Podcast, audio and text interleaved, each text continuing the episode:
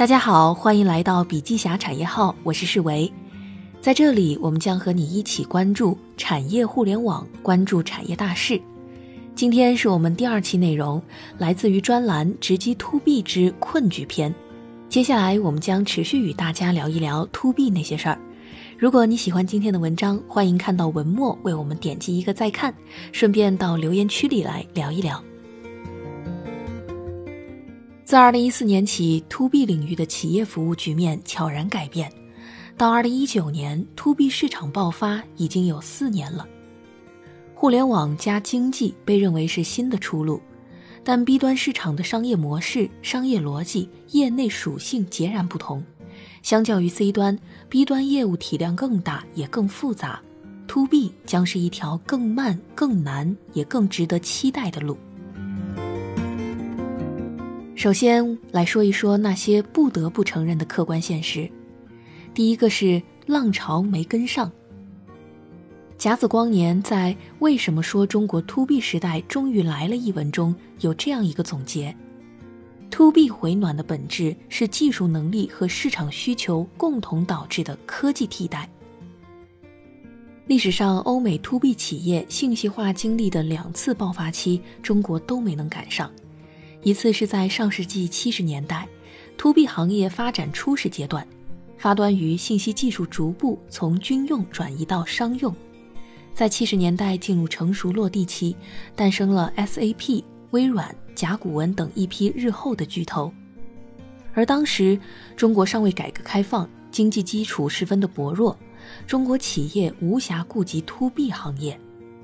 另一次是两千年左右开始的云计算技术革新。赛富时、Workday、ServiceNow 等一批百亿美元公司在这一轮登场。其中的原因是，美国这个国家率先遇到了市场红利枯竭的状态，任何一个企业所能用来竞争和发展的东西，基本都用光了。企业发展出现了瓶颈，内部提升效率、降低成本、创新服务是刚需，而要做好这一切，必须有技术的支撑。所以在追寻自身效率和创新时，各种能提高效率、降低成本的工具应运而生。到二零零八年，欧美企业级服务独角兽成立达到了一个小高潮，互联网的移动转型叠加经济危机带来的信息化预算压力，使 SaaS 软件及服务模式在美国爆发。目前，美国的二十一家企业服务独角兽中有九家都成立于二零零七年到二零零九年。而两千年前后，中国企业受益于中国庞大的人口红利，为 C 端市场的发展提供了得天独厚的条件，由此诞生了一批平台型经济体：内容平台、社交平台、电商平台和 O2O 平台。借助流量红利，实现互联网对服务、制成品和内容进行快速规模化。但企业在治理上往往采用的是土法炼钢，而对科学的现代化管理方式及其工具无暇顾及，缺乏以技术提升效率的迫切需求。实际上，中国互联网巨头最初的商业模式曾经也是对准 To B 业务，比如说成立于1998年的腾讯。初衷是要做电信运营商的增长服务技术提供方。一九九九年成立的阿里，起步于企业皇帝。再比如成立于两千年的百度，最初是给门户提供搜索引擎技术支持。创办于一九九七年的网易，是给电信卖邮局系统赚取的第一桶金。种种迹象表明，To B 业务在中国发展很难，转向 To C 后却迎来了一片艳阳天。所以，将近二十年过去了，To B 行业仍然是风景那边独好。第二是资本没看上，To B 行业发展慢、爬坡期长，而且泡沫很大，估值存在误差，以及行业内存在真假壁垒难以分辨，让投资者更加谨慎。根据 EO 数据统计。近五年，国内获得融资的 To B 企业从一千一百四十一家上升至二零一六年的三千四百四十二家，再回落至二零一八年的一千七百六十五家。反观国外，二零一四年，国外获得融资的企业有五百二十五家，并且逐年稳步增长，总体呈直线上升趋势。到二零一八年，达到一千零四十八家。第三是难点多。B 端本身很复杂，有非常多的不同细分领域，比如政府、军队、垄断机构可以分为一类，行业巨头可以分为一类，小企业、民营机构可以分为一类。不同细分领域需要不同的服务系统，且每个细分领域市场都很庞大。同时，相较于服务 C 端，服务 B 端更难。B 端企业组织结构复杂，决策链条更长，影响决策的人更多。比如，他们要采买一套管理系统，拥有决策权的负责人所处的位置不同，他们的诉求点也不同。有的可能是站在企业利润最大化的角度。有的可能是站在部门本身在公司刷存在感的角度，同时这套系统的使用者也是决策的重要影响人。一套系统在企业老板那里受欢迎，但在员工那里可能会遭到抵制，因为 To C 面对的是个人，他们愿意为了游戏娱乐投入大量的时间和精力；To B 面对的是企业，不能指望员工用游戏和娱乐精神工作。而且，to B 产品更多是方便决策层，而对员工更多的是负担和约束。一套系统要被大家都接受，成本是很大的。同时，决策者要承担更多的信用风险。决策者选择一款产品是否靠谱和自己的信用挂钩。所以，当他们在评估这种信用风险时，在选择 To B 产品的选择上，往往会选择风险最低的产品和服务方案，而不是最佳的方案。另外，售后服务成本更高。To B 不是一锤子的买卖，To B 生意重在维护，交易完成伴随着一系列的售后的服务，这意味着需要投入大量的人力物力。这就是为什么 To B 在中国进展很难。其次来说说不得不做的主观改变。想做好 To B，必须要先换思维。这里我们需要四个思维：第一，长期主义思维。场景实验室创始人吴声说，长期主义是新的认知层面的启发或要求。To B 行业枯燥慢热，很难像消费互联网业务一样实现指数级增长。企业信息化至少已经推进二十年有余。但因为复杂昂贵、实施困难、成功率低，加上难以适应个性化需求等种种原因，中小企业应用进展差强人意。但它是一个日益成熟、不断发展扩大的市场，拥有更广阔的前景。十年、二十年后，中国的中小企业制造业大军将会走向系统化、信息化和全球化。将利用信息技术进行管理细化、产业升级、产业链打通生产能力和资源全球共享。这将是一个更加宏大的风口。做信息化的人可以从这个角度去思考如何帮助企业、引领企业去实现这一个目标。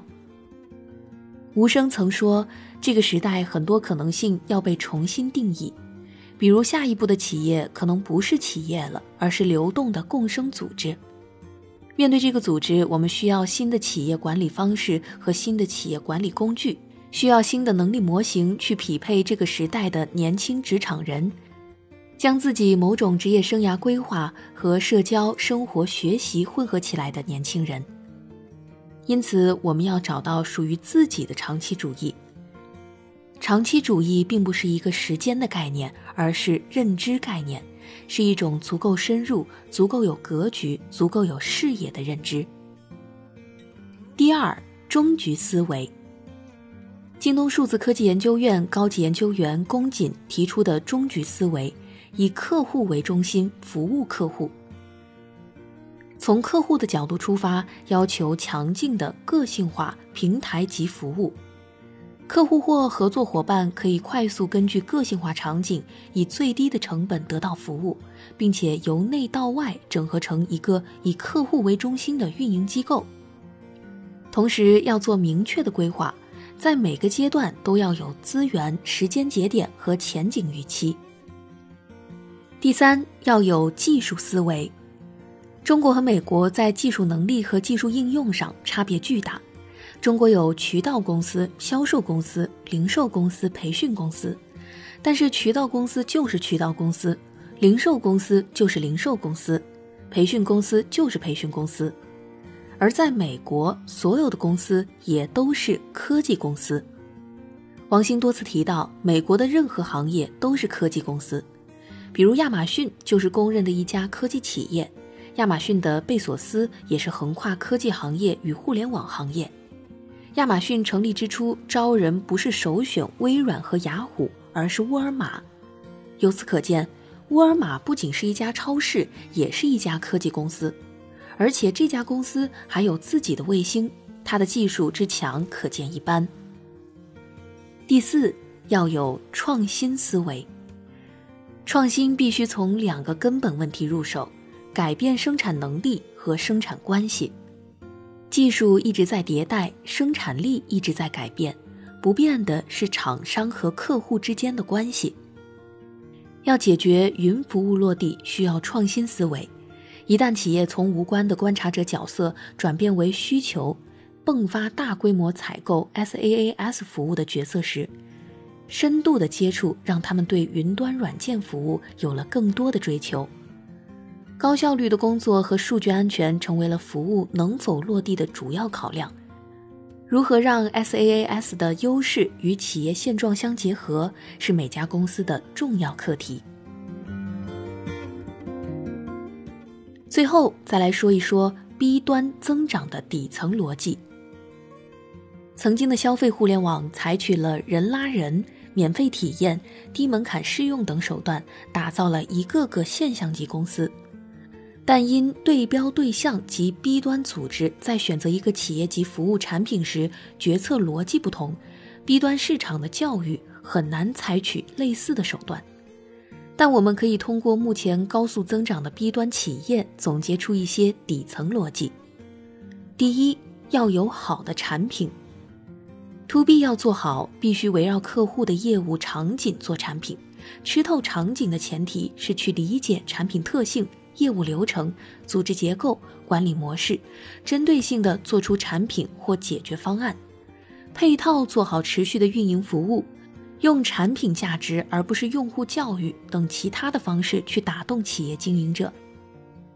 回归产品的企业，比如 iWorker，把百分之六十的开支用于产品研发；像甲骨文这样的国际公司，敢于用利润的百分之三十五投入在研发上。中国企业如阿里钉钉，它则是吃透了组织的移动办公场景，围绕移动办公相关的沟通、协作、文件、工具管理，不断的迭代钉钉 APP 的功能，推出多款硬件，引入独立软件开发商一起满足。在二零一九年八月二十七号的未来组织大会上，吴钊宣布，截止六月三十号，阿里钉钉用户两亿，企业组织突破一千万。从各项指标来看，阿里钉钉在移动办公领域都是遥遥领先。第二，让技术落地。B 端企业虽然有了拥抱新技术、互联网数据智能的意识，但在实际行动当中，许多公司容易过度强调技术驱动，十分重视乃至标榜技术，却弱化了市场。这样的公司可能会成为不错的研究团队，但在市场化上做得不够。走起路来是跛脚的，实现高速增长就很难。增长迅猛的 To B 公司，往往是技术和市场化并肩齐驱。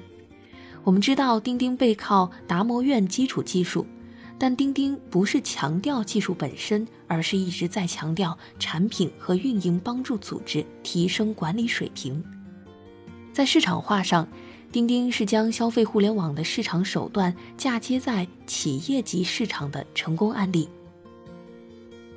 第三，懂 B 端用户，所有的成败问题都是人的问题，而任何公司的成败最终都是管理层，尤其是创始人的问题。从互联网过来的创业者没有 B 端经验，不一定不能做好 B 端业务。但把事做成的人都有以下几个共同的特点：一方面是他们的思维开阔，没有惯性思维，可以在一些新兴企业及赛道上走得更远。比如马云，他不懂技术，却做成了将技术转化到商业中能力最强的阿里。另一方面，他们重视并挖掘懂 B 端行业业务市场的人，壮大团队。比如阿里的钉钉引入了各行各业的 B 端专家来做垂直行业的需求分析、产业打造和市场拓展。B 端市场的开拓背后是由一群精干团队组成的组织。对销售和运营人员的要求极高。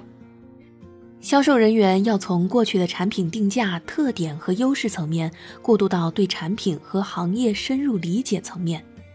也就是说，销售人员需要对产品所在行业现状、产品设计的基础知识、客户的业务和所在行业有深刻理解。毕竟，现实的问题是，to B 业务变幻莫测，行业千变万化。需要员工能够不断的自我进化，不断学习，适应变化，在接受新事物的过程中突破定式思维的禁锢，不断的自我否定、自我迭代和自我创新。To B 的路复杂、漫长、艰难，不好走，但并不是无路可走。在这个过程当中，需要企业在组织、机制、人才、文化创新上敢于创新和突破。通过内生式的自我进化来应对变化莫测的 To B 业务和外部环境，这也是决定换到 To B 业务成功的关键因素。那好了，以上就是今天的所有内容，感谢您的收听。每周三、周六晚上七点，我们不见不散。